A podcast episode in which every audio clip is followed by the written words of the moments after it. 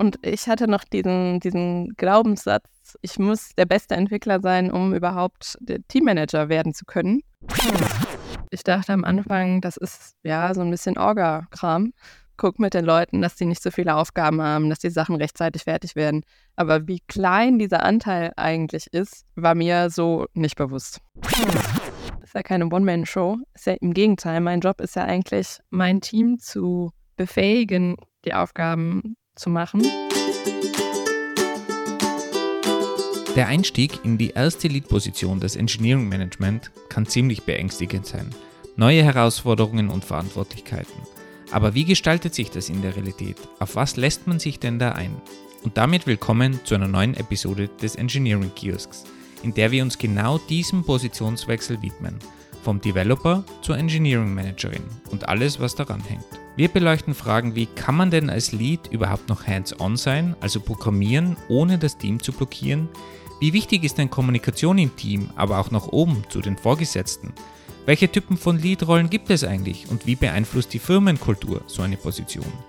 Wie hält man sich als Engineering Managerin motiviert und wer ist eigentlich für so eine Position überhaupt geeignet?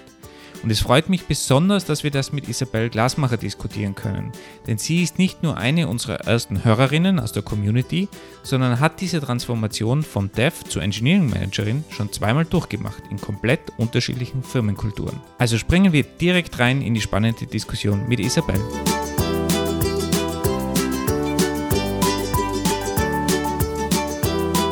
Die Personen, die uns schon länger mit dem Podcast begleiten, wissen ja, dass Wolfgang und ich des Öfteren über das Thema Engineering Management sprechen. Was dabei gut läuft, was dabei schlecht läuft, ob das jetzt ein Karriereschritt ist oder eine Beförderung oder oder oder. Doch ein Problem gibt es weiterhin, wenn Wolfgang und ich uns über dieses Thema unterhalten, denn wir unterhalten uns da immer nur zu zweit drüber. Und dabei bauen wir uns so eine kleine Echokammer auf und dabei sagen wir, wir sind immer die Besten und Genau so läuft das und das ist die einzige Meinung. Und das fanden wir ein bisschen doof und deswegen haben wir uns heute nämlich jemanden eingeladen, um ebenfalls über das Thema Engineering Management zu sprechen. Willkommen Isabel. Hi, schön, dass ich hier sein kann. Isabel, dich kennen wir aus der Engineering Cures Community. Wir haben im Februar diesen Jahres auf der FOSDEM ein Community-Treffen organisiert und da haben wir uns, glaube ich, einen größeren Tisch in einer Pizzeria oder ähnliches gemietet und da wurdest du mitgeschleppt. Ist das richtig? Ja, so ist es. Ein Kollege hat damals den Podcast empfohlen, dann habe ich angefangen, den Podcast zu hören, habe den auch fleißig weiterempfohlen bei uns in der Firma. Da wurde der richtig groß. Und äh, als es hieß, wir fahren zu Fosdem, hat er gesagt, ja, die treffen sich auch, komm doch mit. Dann waren wir dabei. Ich hatte auf jeden Fall sehr viel Spaß an dem Abend. Ich hoffe, die Leute, die da waren und du natürlich auch. Ganz kurz zusammenfasst, wer bist du? Du hast Mathematik mit der Vertiefung Logik und Graphenoptimierung an der RWTH in Aachen studiert. Danach warst du fast sieben Jahre lang Softwareentwicklerin. Dann bist du einmal in die Teamleiterrolle geschlüpft für circa zwei Jahre. Dann hast du die Firma gewechselt und bist wieder anderthalb Jahre Softwareentwicklerin geworden. Und jetzt bist du wieder Teamleiterin. Außerdem sprichst du fließend Spanisch, hast Hobbys für lateinamerikanische Folklore-Tänze und Krafttraining und hast eine negative Bewertung beim Europapark abgegeben. Hatte das Krafttraining was mit dem Europapark zu tun? Nee. Ich habe ein bisschen Angst vor deinen Stalking-Fähigkeiten, Andi. Ich glaube, wir alle wissen, das Internet vergisst nicht. Ja, ich bin auch ein bisschen schockiert, wo du das ausgegraben hast. Habe ich irgendwas vergessen? Nee, da hast du nichts vergessen. Ähm, hast das gut zusammengefasst. Bis auf die Bewertung vom Europapark, woran ich mich nicht mehr erinnern kann, aber gut. Ja, super. Vielen Dank, dass du die Zeit genommen hast für diesen Podcast. Ich freue mich auf jeden Fall. Vielleicht noch, um den Hintergrund zu erklären, warum wir auf dich gekommen sind. Wir haben uns überlegt, okay, eigentlich wäre es mal interessant, auch mit jemandem zu sprechen, der noch nicht so lang in der ganzen Teamlead-Rolle ist, weil wir könnten jetzt natürlich irgendwen einladen, der, keine Ahnung, 15 Jahre, 20 Jahre Teamlead-Erfahrung hat. Aber wir haben uns gedacht, wir machen das mal anders und wollen ja auch mit unserer Community gut zusammenarbeiten und dann haben wir überlegt, okay, wen könnten wir einladen? Wer könnte uns da vielleicht auch eine neue Sicht auf die Dinge geben? Wir sind ja auch die klassischen alten zwei weißen Männer, die da immer über Engineering Management sprechen. Und dann bist du uns natürlich gleich in den Sinn gekommen. Also für alle anderen, die bei uns in der Community sind und aktiv sind, die Möglichkeiten in eine Episode zu kommen, steigen dadurch natürlich extrem an. Bevor wir, bevor wir anfangen, wie ist dein Adrenalinspiegel oder bist du nervös oder ähnliches? Oder? Ah, ich bin ganz ruhig eigentlich, wie immer. Danke, Wolfgang. Ich bin mega nervös, aber das wird schon. Wenn ich das jetzt alles so zusammenrechne, hast du schon einen Track Record von circa zwölf Jahren in der Tech- und Softwareentwicklungsindustrie. Ist das richtig? Ja, kommt hin. Man muss dazu sagen, die erste Zeit war als studentische Hilfskraft. Das heißt, sie zählt auch nur so, so halb. Von diesen zwölf Jahren waren es achteinhalb Jahre Softwareentwicklerin und knapp drei Jahre Teamleiterin, Engineering Managerin, wie man den Job auch immer bei euch in der Firma bezeichnet. Bevor wir tief ins Thema einsteigen, würde ich gerne mal ein bisschen Kontext über deine aktuelle Rolle haben. Zum Beispiel, wie groß ist dein Team? Was macht dein Team gerade so? Also sind das alles nur Softwareentwickler oder auch Designer und Designerinnen und Produktmanager und so weiter und so? Die Firma ist, glaube ich, mittlerweile um über 300 Mitarbeiter. Unsere IT-Abteilung sind also nur unsere Software-Developer über 50. Was macht die Firma eigentlich? Also im Moment arbeite ich bei einem Office. Wir machen ein CRM für Immobilienmakler, was komplett webbasiert ist, mit allem noch zusätzlich, was Immobilienmakler so brauchen, Portalanwendungen und so weiter.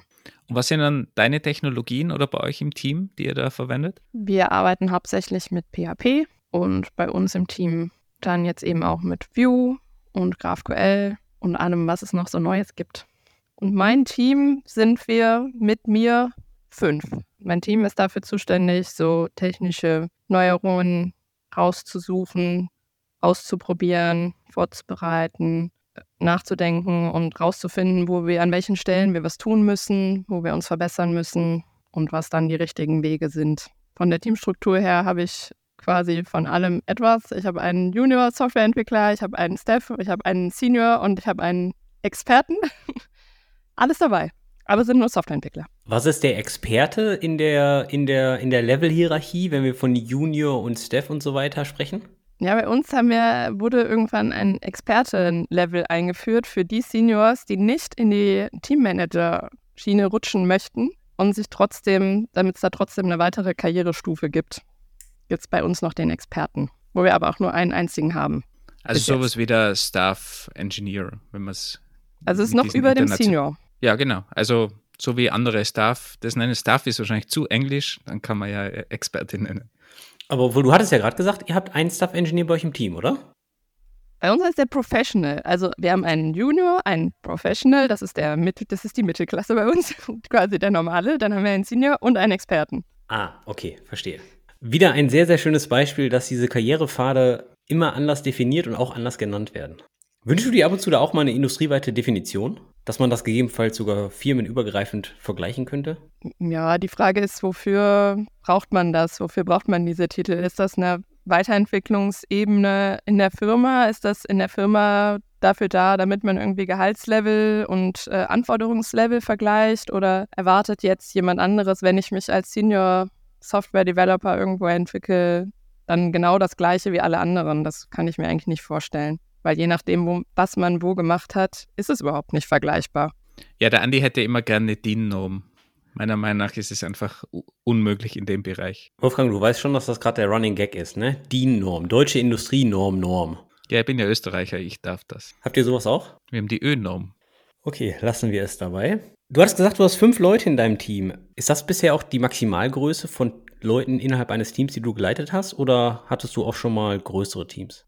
Ähm, wo ich vorher war, hatte ich erst ein Team von acht ähm, Leuten und danach von 16. Da war aber die ganze Entwicklungsabteilung auch nur 16 Leute groß. Also es war viel kleiner. Moment, du hattest ein Team mit 16 Leuten? Ja. Und was? Also ich hatte alle. okay. Hat das funktioniert? Ist jetzt die Frage, was man jetzt funktioniert äh, definieren möchte. Wenn du die zwei Situationen jetzt vergleichst, die Situation jetzt mit fünf Leuten und damals mit 16, wo siehst du da den größten Unterschied? Also die Unternehmensstruktur ist vollkommen anders, wo ich damals war und wo ich jetzt bin. Wo ich damals war, hatten wir keine One-on-Ones. Selbst die Jahresgespräche waren so, ja, wir sollten eigentlich einmal im Jahr hoch, jetzt ist es schon zwei Jahre. Die Mitarbeiter waren ziemlich erfahren und lange in der Firma. Was heißt, die musste man wirklich sehr wenig unterstützen, leiten oder sonstiges. Da war auch wenig mit wir machen jetzt nochmal eine Weiterentwicklung. Da gab es auch keine Level hat einfach jeder seinen Kram gemacht und mein Job war so ein bisschen organisatorisch, Projektleit auf technischer Projektleitungsebene eher sowas. Das heißt, der Kontakt aktuell im Team ist wesentlich intensiver. Ja. Glaubst du, dass du in der aktuellen Situation auch 16 Leute im aktuellen Setup machen könntest oder wäre das unmöglich? Auf gar keinen Fall. Also alleine mit den One-on-Ones, die wir machen, wenn ich 16 Leute hätte, voll, würde ich, glaube ich, gar nicht mehr zu irgendwas kommen. Also, nee, das wäre unmöglich. Programmierst du eigentlich noch? Machst du hands-on auch irgendwas? Ja. Wie viel von deiner Zeit ist hands-on und wie viel ist Team-People-Management? Ich glaube, das kommt drauf an. Also im Moment ist ja, ist ja Ferienzeit überall. Dann habe ich natürlich viel weniger Leute, fällt viel auch aus. Dann komme ich mehr zum Entwickeln. Wenn aber alle da sind, würde ich jetzt vielleicht sagen, wenn es gut läuft, 20, 30 Prozent. Wenn schlecht läuft, also wenn es schlecht, schlecht in Anführungsstrichen, wenn es schlecht läuft, dann auch mal gar nicht. Also 20, 30 Prozent hands-on. Ja. Ich habe das Gefühl, du hast den heiligen Gral gefunden. Jeder, der schon was Software entwickelt hat, möchte und in die Teamleiterrolle schlüpfen möchte, möchte natürlich nicht hands-off sein, aber im Endeffekt sagen super viele Leute, uh, praktisch ist das aber doch ganz schön schwierig. Deswegen würde mich mal interessieren, wie sieht eigentlich so dein normaler Arbeitsalltag aus? Also welche Aufgaben bestimmen denn deine Woche beziehungsweise deinen Tag? Wenn du sagst, wenn es gut läuft, kommst du mal zu hands-on, wenn es schlecht läuft, kommst du halt nicht dazu. Also wie sieht denn so die ganze Sache im arithmetischen Mittel einfach mal aus? Und vielleicht also der People Management Teil, also die 30 Prozent Coding, das kann sich noch jeder wahrscheinlich gut vorstellen, aber. Werbung. Die Firma Trivago haben wir bereits öfters in diesem Podcast erwähnt. Primär, weil Wolfgang und ich dort im Laufe unserer Karriere wertvolle Erfahrungen sammeln durften.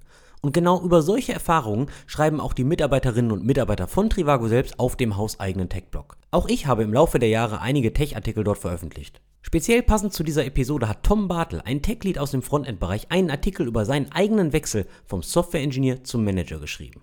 Darin beschreibt Tom drei Bereiche, die du nun für deine neue Managerrolle anders sehen solltest. Erstens, was Produktivität als Engineering Manager und Managerin bedeutet.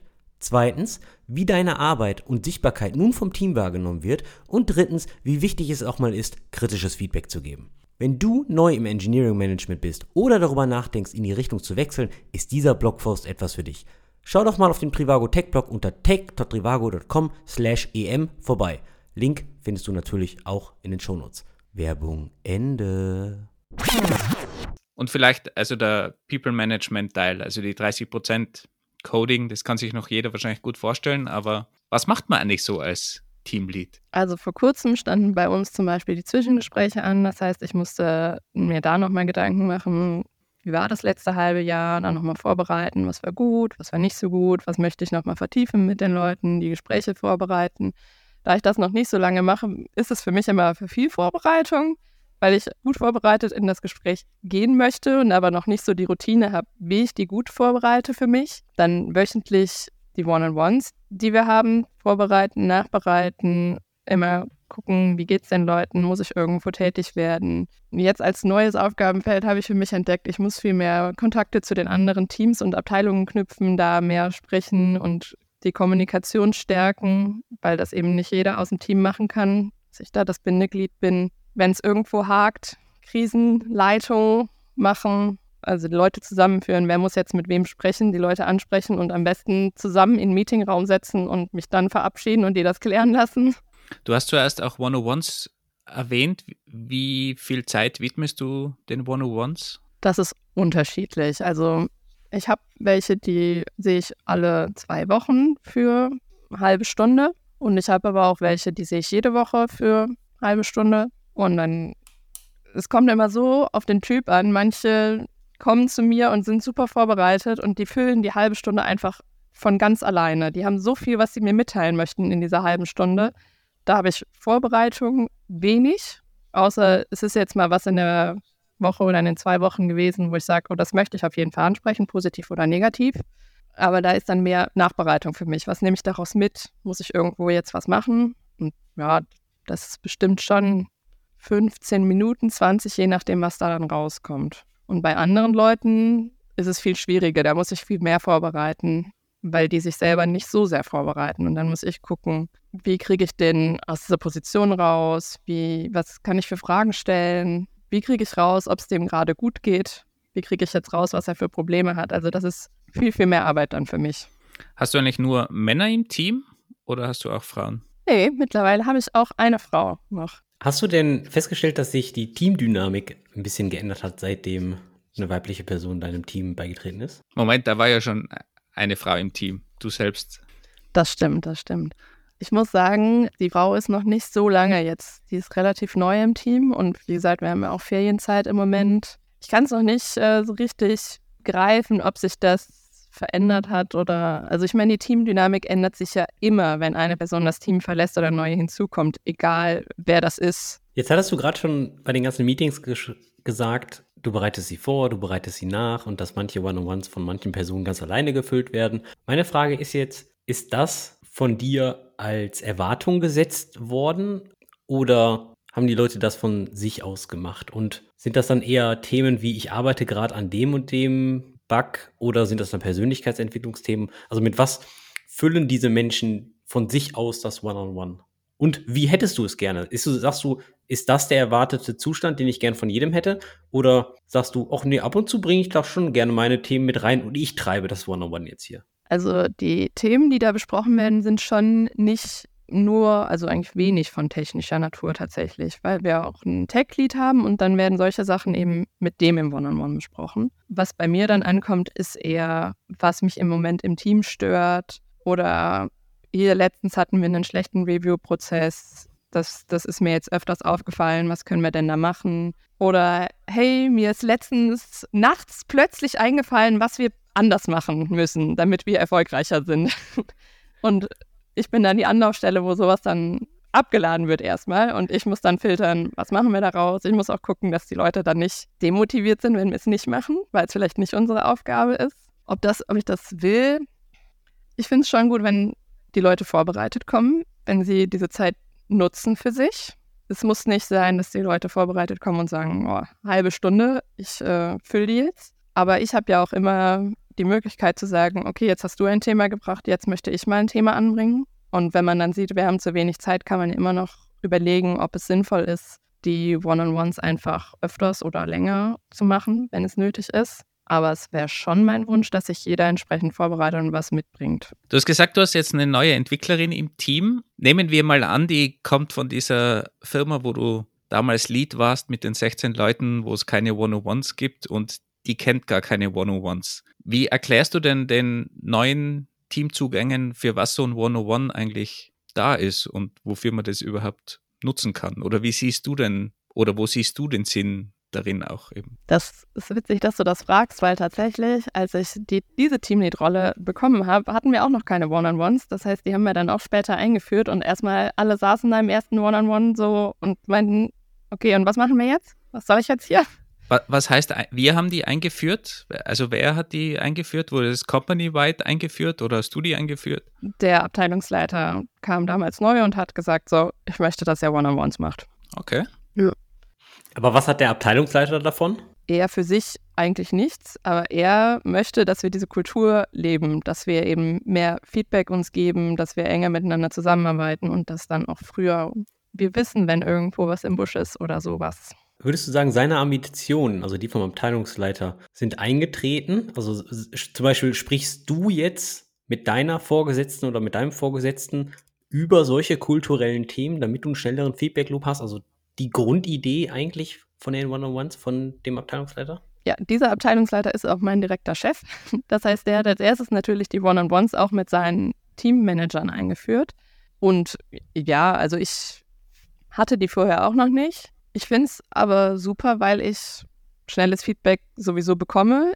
Ich kann es mir auch holen, wenn es mir wichtig ist. Und wenn man dann eben Zwischen- oder Jahresgespräche hat, kommt da für mich nichts Neues mehr auf den Tisch. Also Sonst ist das eher immer so ein, oh, jetzt habe ich Jahresgespräch, wer weiß, was da jetzt, was ich jetzt dieses ganze Jahr über falsch gemacht habe, was mir jetzt auf den Teller äh, gelegt wird. Und so finde ich das super angenehm, weil man dafür weder Angst haben muss, noch irgendwie nervös sein muss, weil man weiß ja eigentlich schon genau, was kommt. Es wird nur noch mal vertieft. Und ich habe einmal die Woche die Chance, über meine persönlichen Ziele zu sprechen und zu fragen, wie läuft's, ob ich die Erwartungen erfülle, wie ich meinen Job mache und aber auch andere Themen anzusprechen, wenn es zwischendurch mal nicht geht. Füllst du dann die halbe Stunde oder lässt du die von deinem Vorgesetzten füllen? Immer unterschiedlich. Also wir haben ein gemeinsames Dokument, wo wir Sachen reinschreiben, die wichtig sind für das nächste One-on-One. Das waren bei mir tatsächlich nicht so viele persönliche Entwicklungssachen bisher. Möchte ich aber auch gerne jetzt anders nutzen. Aber es war viel, wo ich gesagt habe, hier, ich habe diesen Problemfall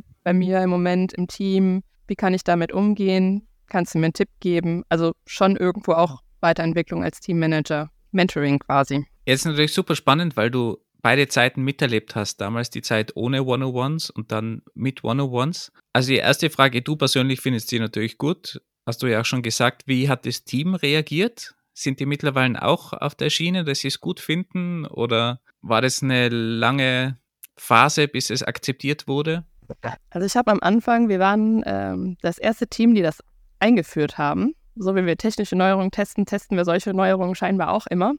Und ich habe am Anfang ganz freigelassen, wie lang das sein soll und wie oft. Ich habe gesagt, tragt einen Termin ein, alle 14 Tage oder einmal die Woche, wie ihr möchtet. 15 bis 30 Minuten, auch wie ihr möchtet. Und das ging ganz schnell, dass es am Anfang 15 Minuten alle zwei Wochen waren, bis die Leute gemerkt haben, ich möchte aber dieses Meeting haben. Und dann ging es ganz schnell, dass die länger wurden. Und natürlich saßen wir im ersten Meeting auch da und was machen wir jetzt hier? Wofür ist das da? Weil auch so diese Entwicklungsziele gab es eben vorher auch noch nicht. Und in den Gesprächen, in den ersten haben wir die aber dann rausgefunden und so ein bisschen hinterfragt, wo möchtest du denn hin? Was, was willst du denn, wo willst du dich noch verbessern? Und dann wurde da schon der Nutzen auch gesehen. Und hast du das dann auf eine halbe Stunde zurückgekürzt, wenn du sagst, sie sind immer länger geworden? Nee, es ging meistens, also die haben angefangen mit 15 Minuten und dann ging das so, ja, sollen wir nicht doch 20 vielleicht machen? Und dann habe ich irgendwann gesagt, komm, mach doch halbe Stunde, passt. Und dann haben wir genug Zeit. Und die halbe Stunde ist für dich auch ausreichend. Also das scheint so ein Mittelwert zu sein für die, die, die es eher brauchen, wöchentlich, die anderen zweiwöchentlich, aber halbe Stunde ungefähr. Genau, und also wir sind ja so ein kleines Team, dass wenn irgendwas zwischendrin mal ist, können wir ja immer noch zwischendrin auch mal sprechen. Und wir sind sowieso so eng im Austausch, weil wir so wenig Leute sind, dass das reicht. Habt ihr eigentlich ein PO oder sowas in der Richtung? Oder bist du dann auch noch verantwortlich für das Product und eine Art Roadmap oder Priorisierungen, solche Dinge? Also die anderen Teams haben sowas und wir, weil wir diese technischen Neuerungen und sowas machen, haben das nicht. Das heißt aber nicht, dass ich das mache, sondern wir machen das eigentlich als Team zusammen. Also wir, wir haben QRMs zweiwöchentlich und da besprechen wir, was wir als nächste Themen halt in die Iteration mit aufnehmen und auch die, die generelle Roadmap arbeiten wir schon als Team zusammen. Was sind QRMs? Wir setzen uns halt zusammen und überlegen, was wir für Projekte reinnehmen in die nächsten zwei Wochen. Okay, also sowas wie Sprint Plannings quasi, also genau. Scrum-Bereich, aber. Wir dürfen nicht sagen, dass wir Scrum machen. Jetzt haben wir schon die ganze Zeit über One-on-Ones gesprochen und Du sagtest auch gerade in der ersten Firma, wo du Teamleiterin warst, gab es keine One-on-Ones. In der zweiten Firma jetzt schon. Jetzt würde mich mal interessieren, ist Engineering Management in allen Firmen gleich? Vollkommen unterschiedlich. Also nicht mal nur auf die Firma bezogen, selbst vom Chef abhängig. Also wo ich jetzt bin, hatte ich ja auch erst einen anderen Chef und dann kam eine neue.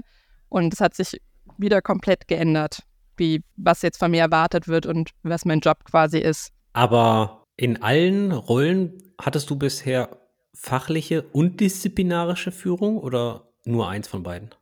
Also wo ich vorher war, hatten wir Anfang, als ich nur die acht Leute hatte, hatte ich fachliche und disziplinarische Führung. Und danach habe ich dann beide Teams übernommen und dafür habe ich eine fachliche Führung an meine Seite bekommen. Und im Moment habe ich auch nur disziplinarische Führung, weil wir den Tech-Lead haben.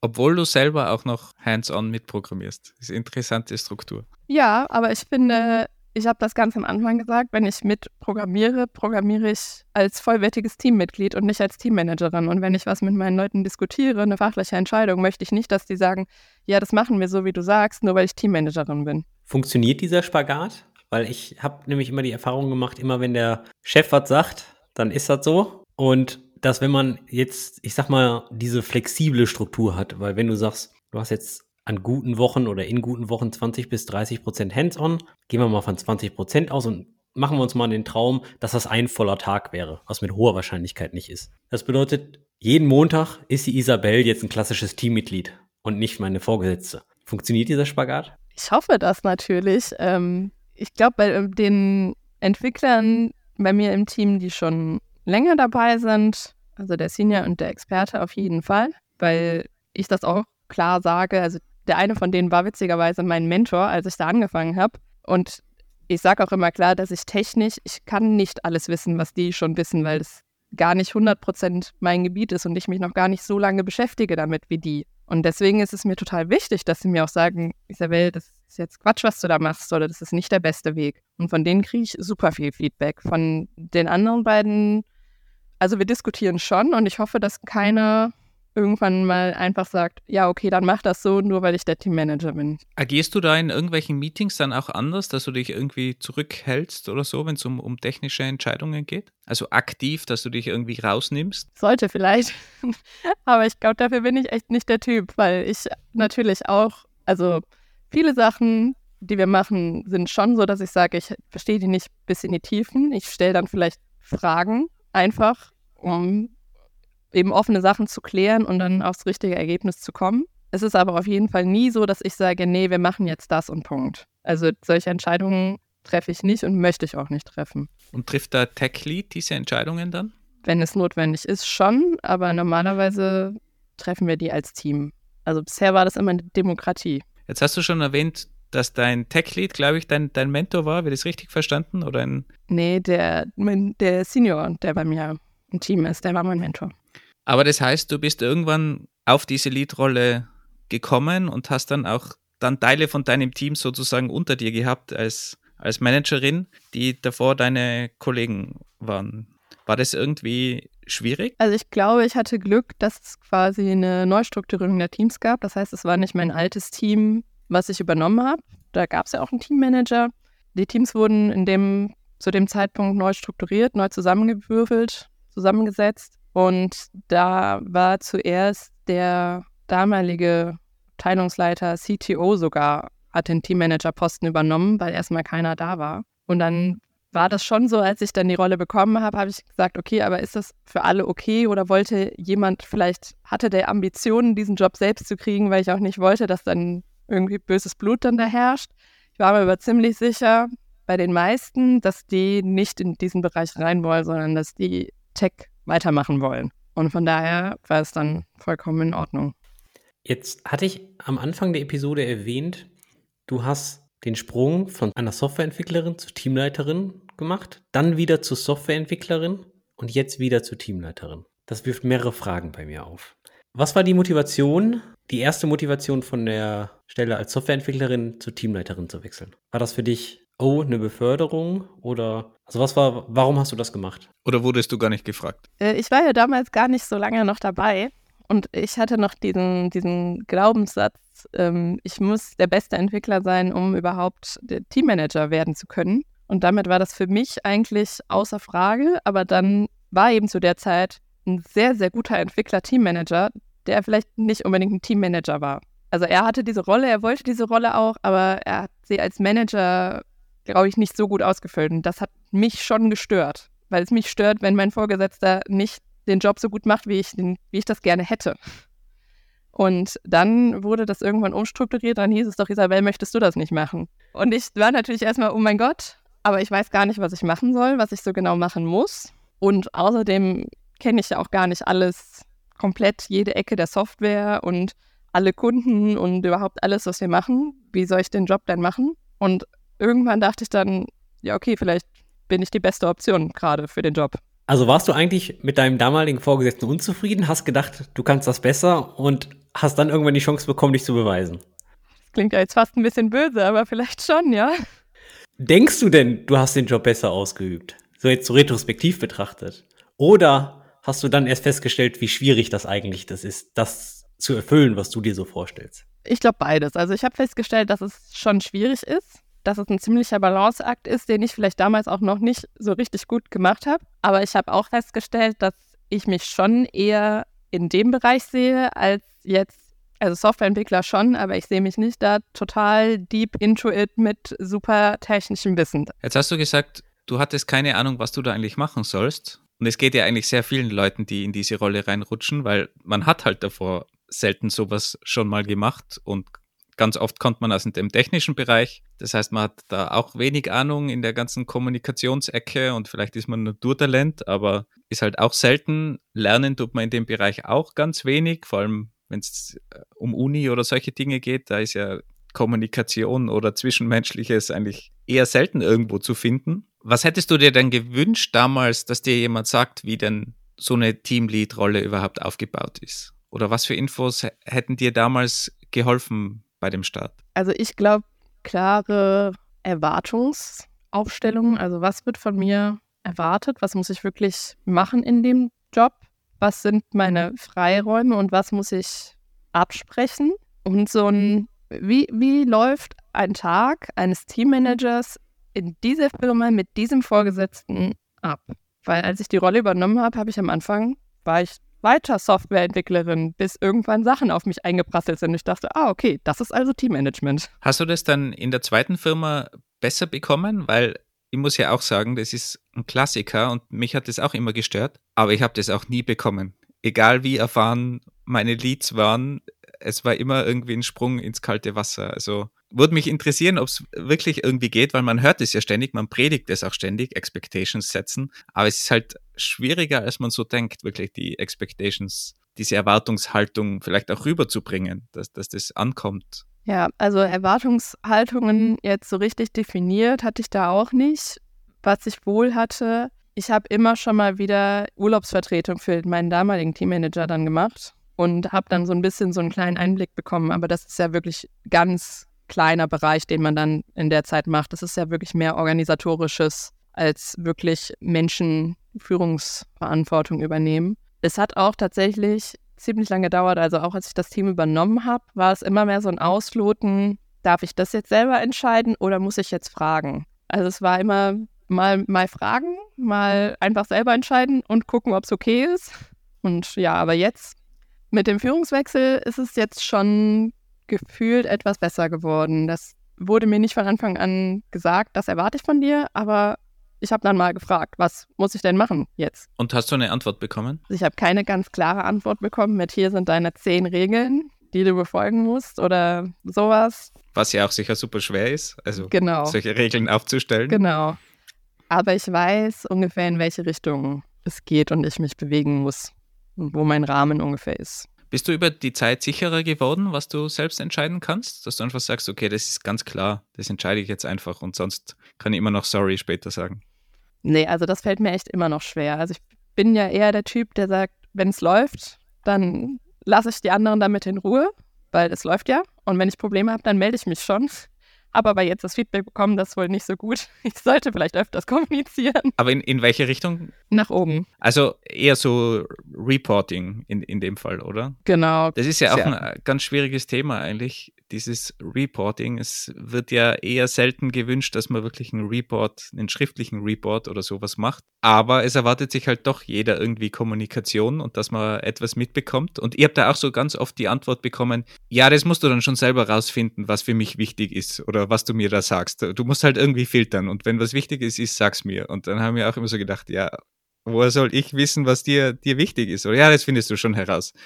Das sind halt dann so, so Ansagen, die halt extrem schwierig sind. Aber ich kann es natürlich auch von der Lead-Seite verstehen, weil, ich weiß nicht, hast du zum Beispiel für dein Team irgendwie klare Regeln, wann sie zu dir kommen müssen und wann, wann nicht und wann sie was selber entscheiden können? Und brauchen das eigentlich gar nicht, weil wir immer halt zu fünft in den größeren Projekten mitarbeiten und involviert sind und deswegen bin ich bei allem mit dabei und kenne den Stand. Deswegen müssen wir das bei uns nicht machen, sonst würde ich es wahrscheinlich auch eher verstehen. Ich habe aber das Gefühl, ihr geht die ganze Sache hier falsch an, schon allein mit dem Wording. Das Wort Reporting hat ja einen komplett negativen Touch. Das klingt so nach Zwang. Jeden Freitag 12 Uhr ist hier die E-Mail von der kompletten Wochensummary in meiner Inbox. So kann man das sehen, weil im Endeffekt ist es ja nichts anderes. Aber Managing Up, also wirklich seinem, seiner Vorgesetzten die Informationen zuzuschießen, es ist so ein zweischneidiges Schwert, wie du schon sagtest, Wolfgang. Was, was reportet man denn? Aber auf der anderen Seite, man kriegt ja super selten Feedback, weil man schmeißt ja immer Informationen in irgend so ein schwarzes Loch. Und wenn du mal Glück hast, kriege ich mal so einen Daumen hoch im Slack oder ähnliches. Aber dann irgendwann fragt man sich schon, wozu mache ich mir die ganze Mühe denn? Wieso schmeiße ich denn die Informationen alle rüber? Bis ich mal irgendwann Feedback von meinem damaligen Vorgesetzten bekommen habe. Und zwar habe ich festgestellt, immer wenn er gefragt wurde, was in seinen Teams los ist, beziehungsweise in dem Team, was ich da geleitet habe, er musste nie wieder zu mir kommen und nach dem Status fragen, weil er hatte alle Informationen. Und das hat ihn natürlich unglaublich gut aussehen lassen, weil er hatte natürlich immer alle Informationen zur Hand. Und dann habe ich verstanden, okay, ich muss ihn einfach nur erfolgreich machen oder erfolgreich aussehen lassen, ja, und dann habe ich einfach keine Probleme mehr. Und seitdem habe ich dieses, ich werfe Informationen in ein schwarzes Loch akzeptiert. Ist leider schade, weil du kriegst relativ wenig Feedback wie ein Danke oder hey, das war sinnvoll. Also kurzum, du lernst nie, welche Informationen zu detailliert sind oder was war zu high level. Aber nun gut. Aber Andy hat da ja auch ähm, das sehr gut gemacht, weil wir hatten ja mal den, denselben Vorgesetzten, Andy und ich. Und damals war die Ansage an mich, schau dir mal an, was der Andy macht, das passt ganz gut. Ja, da schließt sich ja auch wieder der Kreis zu den, welche Entscheidungen darf ich selber treffen. Also mir wurde jetzt auch gesagt, sag mir doch einfach die Sachen, dann habe ich zumindest die Chance, ein Veto nochmal einzulegen. Und wenn ich kein Veto einlege, bin ich selber schuld und muss dir den Rücken stärken, auch wenn ihr eine falsche Entscheidung getroffen habt. Und das ist natürlich nochmal ein ganz anderer Blickwinkel auf die Sache und ist dann für mich natürlich nochmal verständlicher, weil es mir ja auch was bringt. Ja, ich glaube, es geht gar nicht darum, um Erlaubnis zu fragen oder ähnliches, sondern eher, okay, halt die Leute in Loop und so wissen sie es wenigstens und jeder hat die Chance, Nein zu sagen und dann mach einfach weiter und wenn sie nicht schnell genug reagieren, dann hatten sie wenigstens die Chance, dann ist es aber nicht mehr dein Problem. Wie, wie schaut es eigentlich aus, das technische Reporting, wenn man das so will? Läuft es dann über dich? Also sprecht ihr da über technische Details, also jetzt produktrelevante Dinge oder was ihr so, so treibt auf der Produkt- und technischen Seite? Also ich teile ihm schon mit, wenn wir neue Sachen anfangen und wie wir zu Entscheidungen gekommen sind oder warum wir jetzt irgendeine Neuerung zum Beispiel abbrechen, zurücknehmen, einen anderen Weg gehen. Er hat aber gleichzeitig auch einen engen Kontakt zu meinem Tech-Lead, um da auch nochmal Feedback zu bekommen, wenn er das nochmal detaillierter braucht oder nochmal andere Erklärungen dazu braucht. Muss aber auch dazu sagen, er ist auch nicht in unserer Firma groß geworden, also ist vielleicht da auch eher der People Manager als der Tech-Lead. Aber um zur ursprünglichen Frage zurückzukommen, also dir hat Guidance gefehlt. Hat dir noch irgendwas anderes gefehlt an Informationen über das Teamlead-Dasein? Ich glaube, wie viel das wirklich mit Kommunikation zu tun hat. Ich dachte am Anfang, das ist ja so ein bisschen Orga-Kram. Also ich, ich gucke mit den Leuten, dass die nicht so viele Aufgaben haben, dass die Sachen rechtzeitig fertig werden. Aber wie klein dieser Anteil eigentlich ist, auch wieder je nachdem, wo man arbeitet, war mir so nicht bewusst. Du hast jetzt schon fast meine nächste Frage ähm, vorbeantwortet, weil meine nächste Frage wäre nicht gewesen, hätte es irgendwas gegeben, wenn du das gewusst hättest, wie so die Teamlead-Rolle aussieht, dass du sie gar nicht angetreten hättest? Also ich würde jetzt nicht sagen, dass ich sie nicht angenommen hätte, wenn ich gewusst hätte, wie viel äh, Kommunikation mit Menschen das ist. Ich hätte sie trotzdem angenommen, aber ich hätte mich vielleicht anders vorbereitet, ich hätte mich anders weitergebildet, ich hätte anderen Fokus auch gelegt bei manchen Sachen. Inwie inwiefern? Ich habe halt am Anfang tatsächlich, ich habe halt entwickelt erstmal weiter und dann prasselten so die Sachen auf mich an, hier Deadline-Projekt, hier, der hat zu viele Aufgaben, hier haben wir ganz viel in dem Bereich, da kennt sich nur der aus, wie machen wir das? Das waren ja eher so Orga-Sachen und wirklich dieses Thema, wie kommuniziere ich jetzt wirklich mit dieser einen Person, wie kriege ich das hin, dass ich genau diese Person anspreche, sodass wir gemeinsam eine Basis finden und dass es funktioniert, habe ich nicht so den Fokus drauf gelegt. Also weder zu, mein, zu meinem Team noch zu meinem Chef damals. Du hattest gerade gesagt, du hättest dich anders vorbereitet und dich gegebenenfalls mehr eingelesen. Ab wann hättest du dich entschieden, so ich bin jetzt gut vorbereitet? Oder anders, fühlst du dich jetzt gerade gut vorbereitet, um den Job einer Engineering Managerin auszuführen? Achtung, das ist eine Fangfrage. Ich glaube, man ist nie zu Ende vorbereitet. Man kann ja immer mehr wissen und Sachen noch mal besser machen. Ich glaube, im Moment ist es so, wie es ist, in Ordnung und es, es läuft. Natürlich kann man noch mal Sachen verbessern und sich noch mehr weiterbilden und Sachen üben. Das ist, glaube ich, immer so. Woher hast du denn Informationen bekommen zu dieser ganzen Kommunikationsschiene? Also hast du dir da irgendwann, wie du gemerkt hast, ein Thema, hast du dich da irgendwie probiert einzulesen? Hast du irgendwelche Mentoren, Mentorinnen gehabt? Hast du Peers vielleicht, wenn es gegeben hat, gefragt? Oder, oder hat sich das einfach so entwickelt über die Zeit und man, man lernt ja auch einfach by doing? ist ja auch äh, vollkommen okay. Also wir hatten in der ersten Firma, wo ich war, irgendwann so ein Führungskräfteseminar, wo uns dieses DISC-Verfahren, ich weiß nicht, ob euch das was sagt, vorgestellt wurde. Und klar, das mag man positiv oder negativ bewerten, aber alleine diese. Also du meinst mit diesen vier genau, mit diesen vier Typen, genau. Meyer-Briggs und so weiter, ja. Genau. Okay. Und das mag man positiv oder negativ bewerten, aber es gibt erstmal den Anstoß zu denken, hey, vielleicht muss ich nicht mit jedem gleich kommunizieren, vielleicht muss ich bei einem anderen Fokus auf was anderes legen als bei einem anderen Mitarbeiter, um, es hört sich doof an, aber an mein Ziel zu kommen, ne? also um eine Basis zu schaffen. Also Fortbildungen können schon helfen, demnach. Ich finde schon.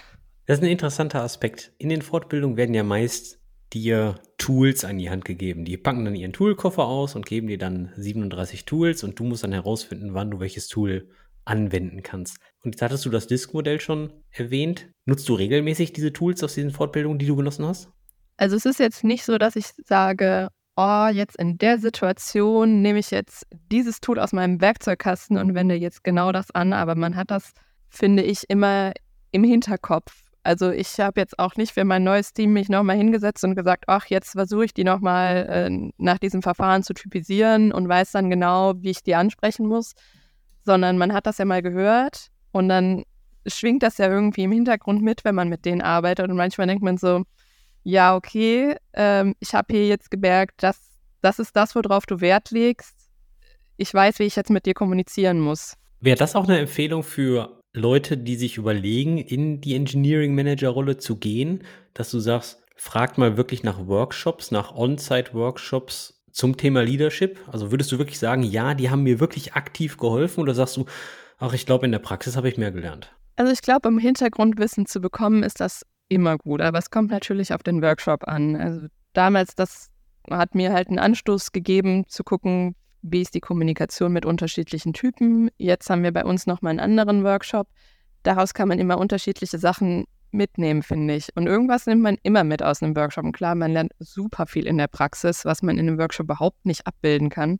Und viele Sachen wie, wie gebe ich Feedback? Natürlich sollte man einmal wissen, wie es generell geht und wie man es am besten machen sollte. Aber das dann richtig zu machen, ist auch super viel Übung, was man ja nur in der Praxis üben kann, finde ich. Also diese Übungen, die man dann in den Kursen schon mal macht, die sind zwar ganz gut und ganz nett, aber dann hat man das einmal gemacht und nur weil man es einmal gemacht hat, kann man es halt trotzdem noch nicht. Entschuldigung, mein, meine Obscene On-Call ist zu Ende.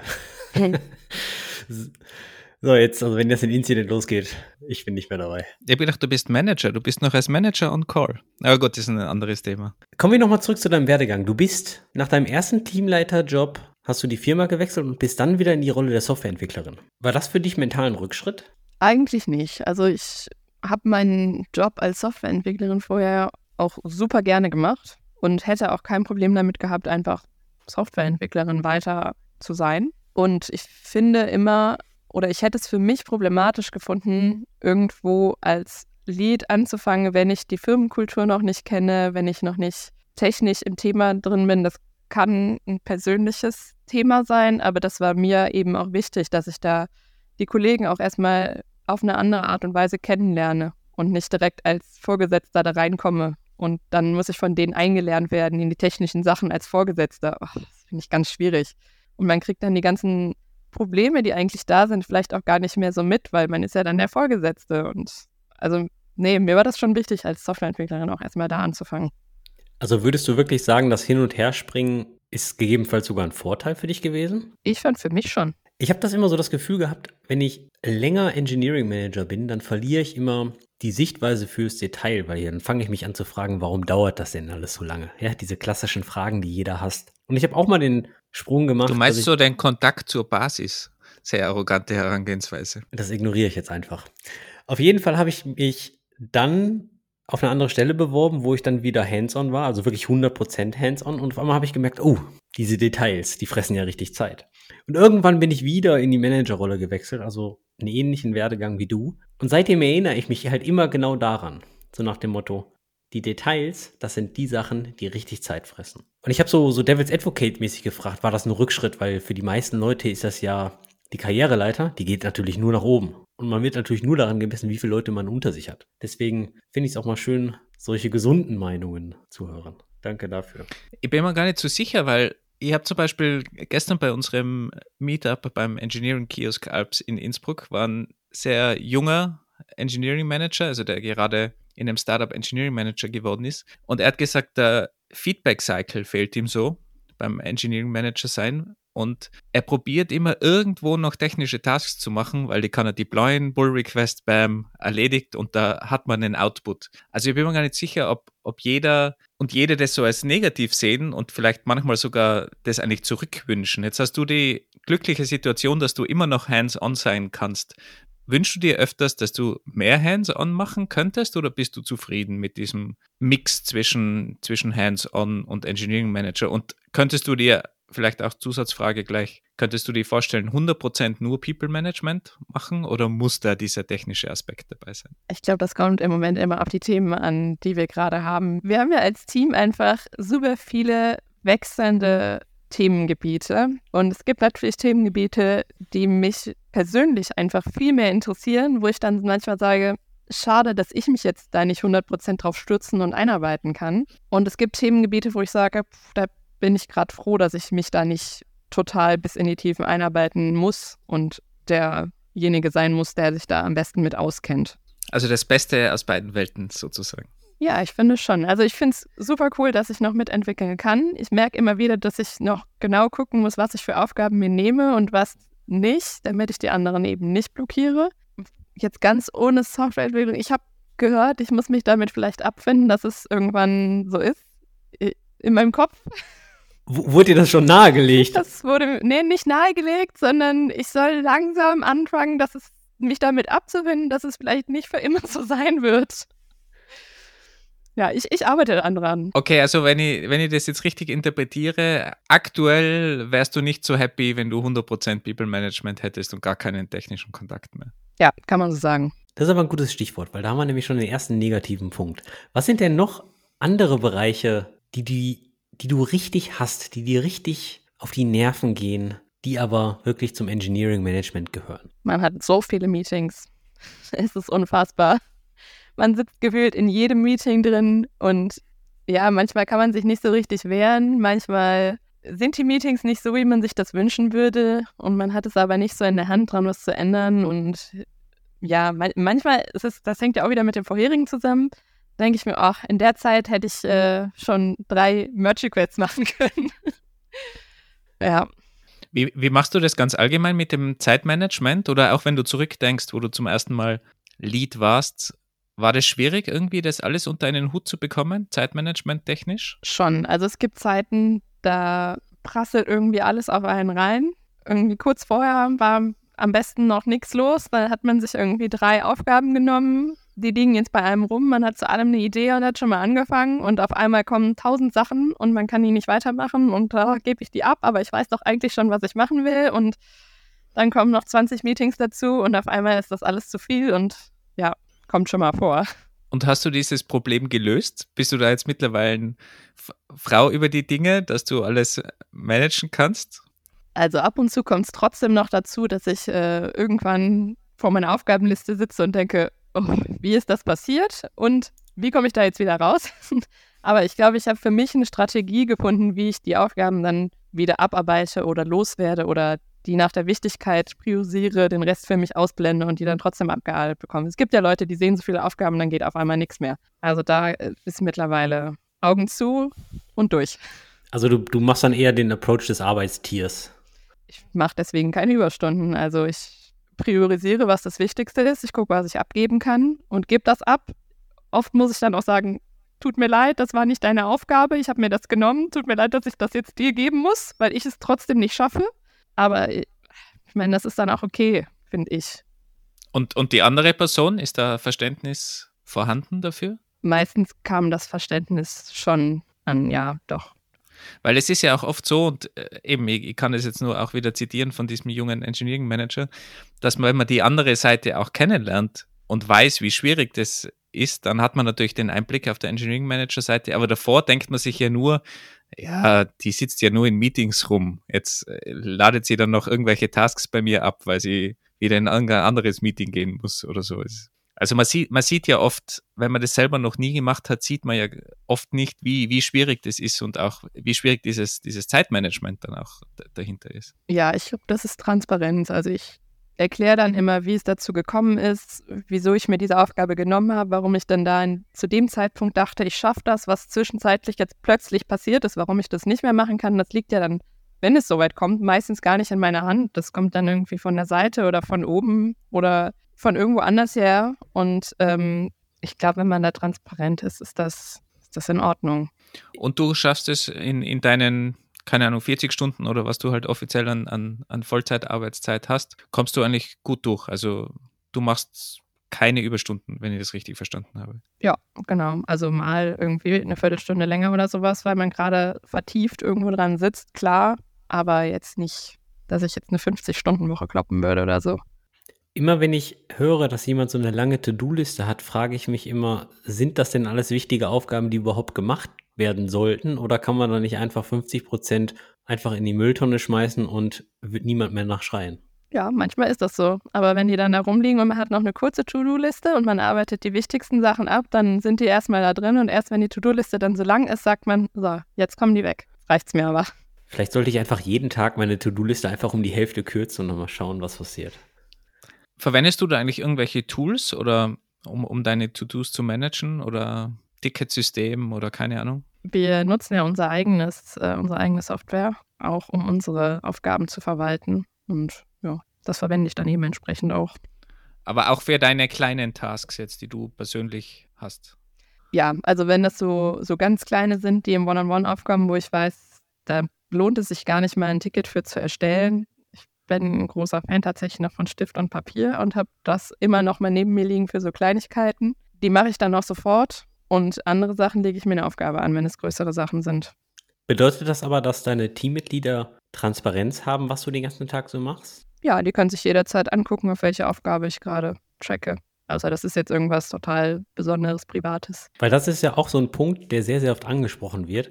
Teammitglieder wissen gar nicht, was die Vorgesetzten so den ganzen Tag machen.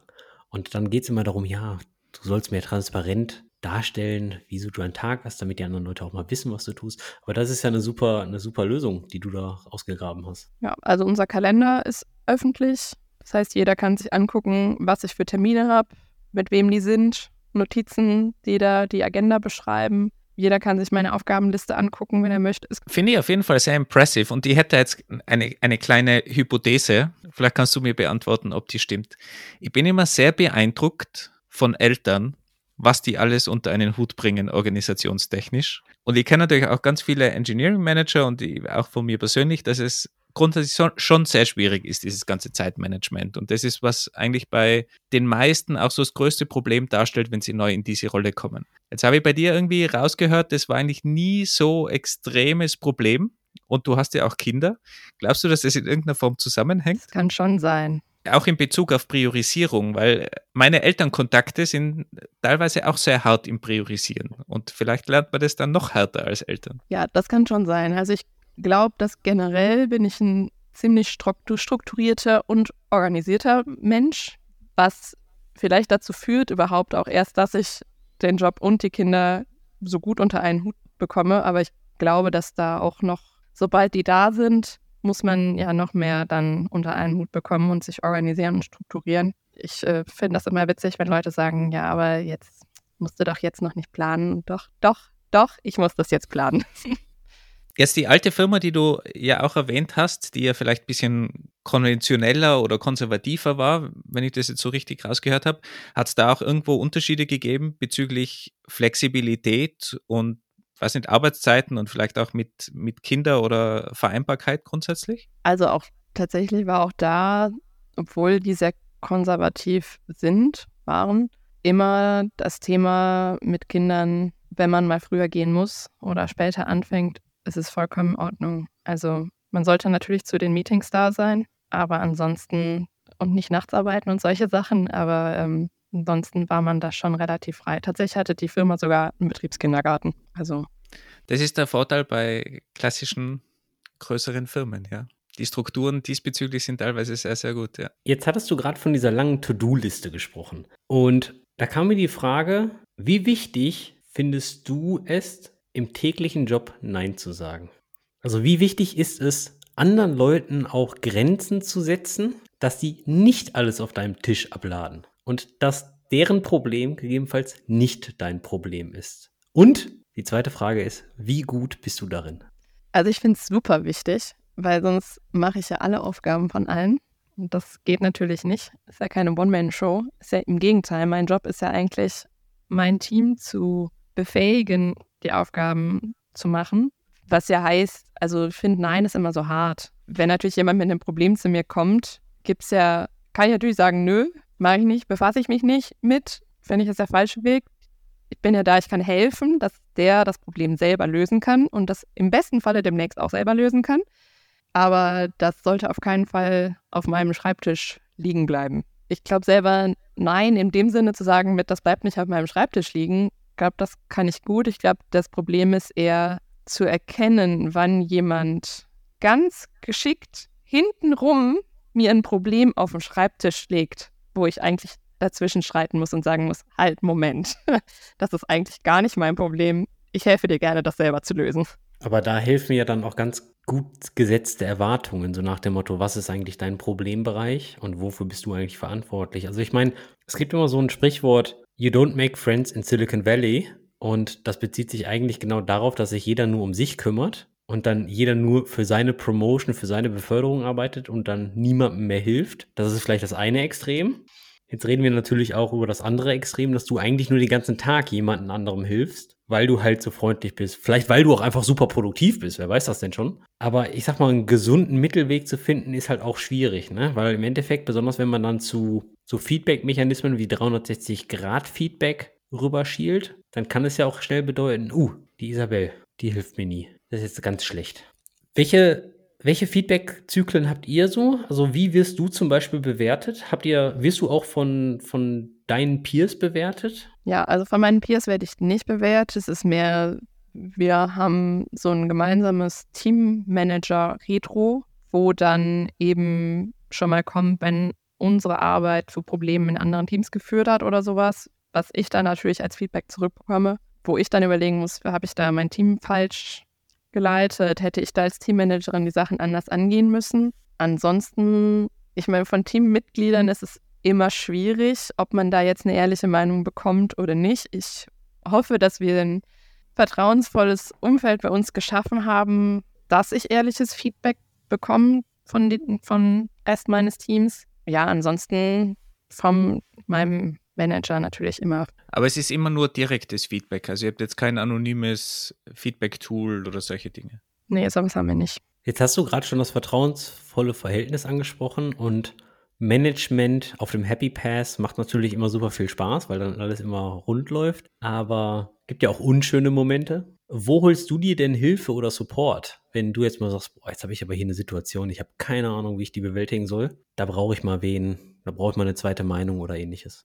Du darfst jetzt auch sagen, dass du unseren Podcast dafür hörst.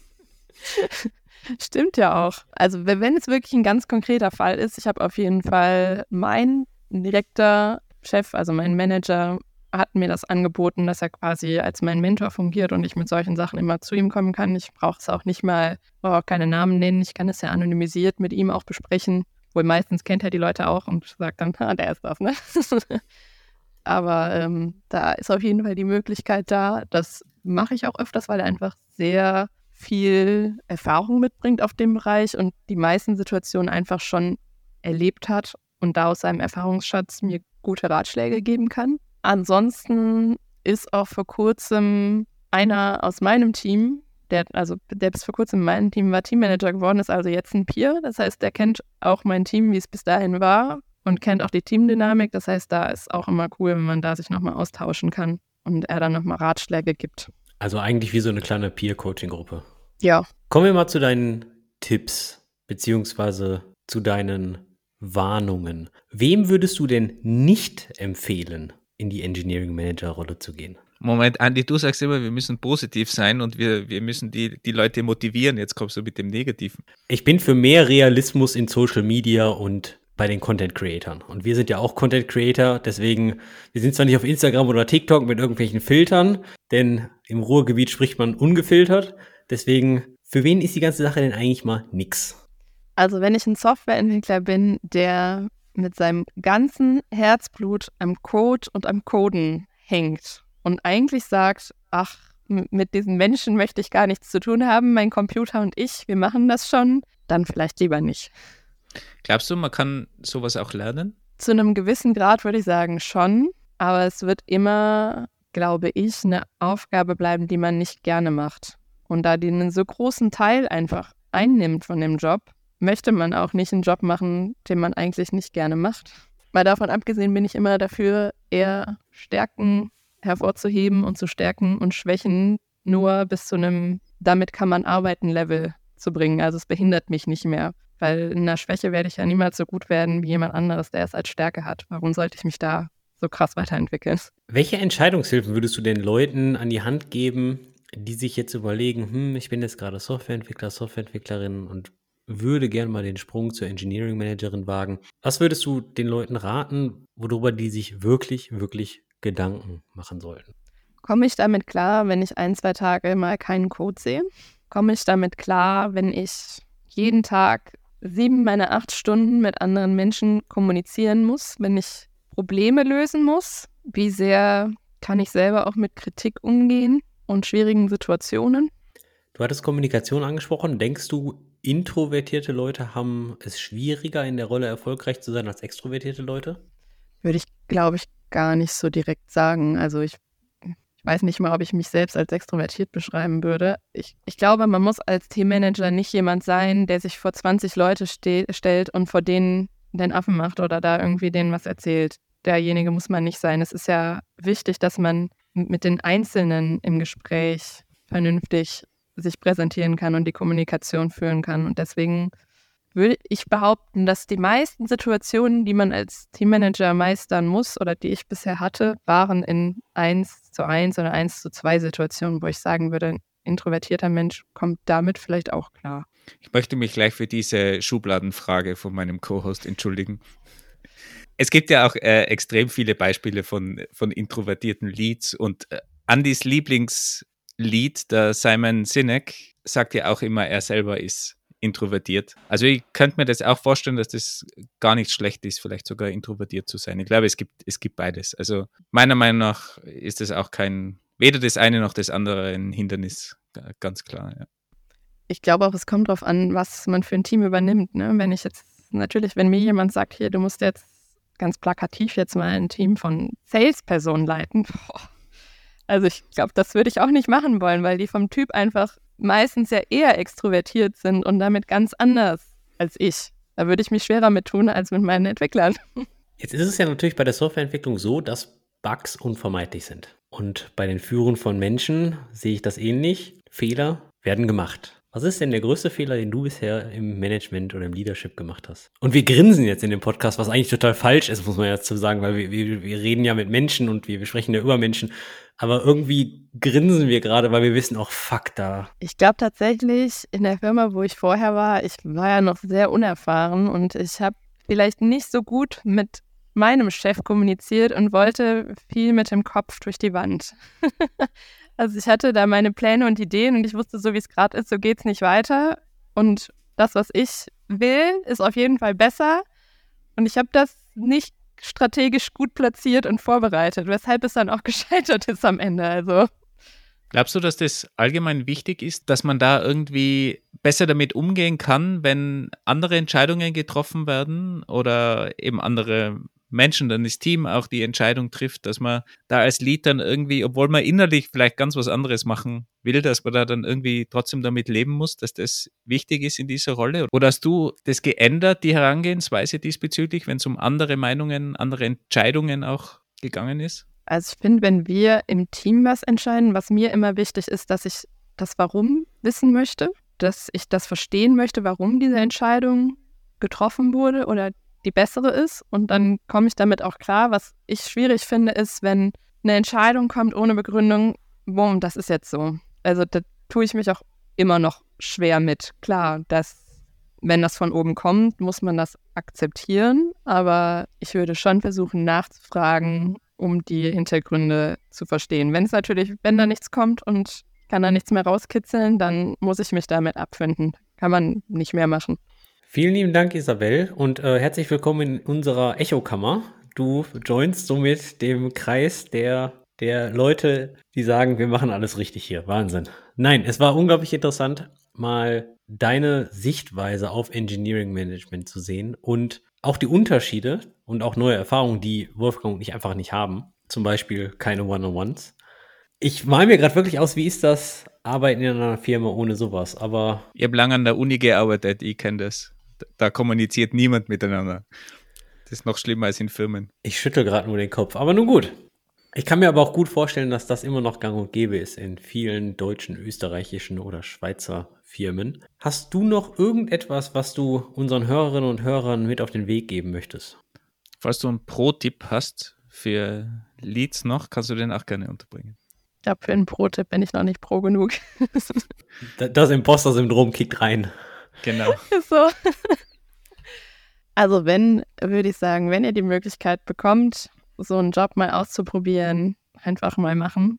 Man kann ja immer noch später sagen, das ist es nicht. Wenn man, im besten Fall ist man in der Firma, wo das kein Problem ist, nochmal die Rolle zu wechseln, wenn man merkt, das ist nicht der Job, den man machen möchte. Einfach ausprobieren. Ist ein sehr guter Tipp. Gefällt mir. Was würdest du den Leuten empfehlen? Wie lange sollten die die Rolle ausprobieren? Äh, würde ich sagen, boah, bestimmt halbes Jahr, ja. Weil der Feedback-Zyklus als Manager ja einfach viel, viel, viel länger ist. Und bis man da erst das Feedback bekommt, ob man das gut macht, ob man das nicht gut macht, bis man sich überhaupt mal eingefunden hat in diesem Job. Dann beenden wir mal mit diesem sehr schönen Gedanken. Probiert es einfach mal aus. Vielen Dank, Isabel, für die ganzen Insights, auch obwohl du gar nicht so lange Engineering Managerin bist, aber doch extrem viel schon erlebt hast und das Ganze auch aus verschiedenen Blickwinkeln beobachten hast können, was auch sehr spannend war. Du bist ja auch bei uns in der Discord-Community, also wenn also irgendwer noch Fragen hat, gerne bei uns in der Discord-Community mal vorbeischauen. Ich hoffe, du bist da auch da, um vielleicht ein paar Antworten zu geben, wenn sich irgendjemand noch interessiert für Details oder gute Tipps oder auch andere Fragen, wie es denn so ist als Engineering Managerin. Und falls jemand mit dir arbeiten will, habt ihr eigentlich offene Stellen oder du gerade im Team? Ich habe gehört, ich in meinem Team aktuell leider nicht, aber generell in Entwicklung oder auch bei unseren Admins haben wir immer offene Stellen. Dann entlassen wir dich jetzt auch in den Feierabend, Isabel. Vielen lieben Dank für deine Zeit und für deine Mühen. Und ich hoffe, bis zum nächsten FOSDEM Community Treffen in Belgien. Auf jeden Fall. Dankeschön für die Einladung. Da geht das nächste Bier, Kaffee, Cocktail oder was weiß ich nicht dann mal auf uns. Vielen lieben Dank und würde ich sagen, bis später und tschüss. Bye bye. Danke. Ciao. Tschüss. Und nicht vergessen, schau auf dem Trivago Tech Blog vorbei unter tech.trivago.com/em. Viel Spaß beim Lesen.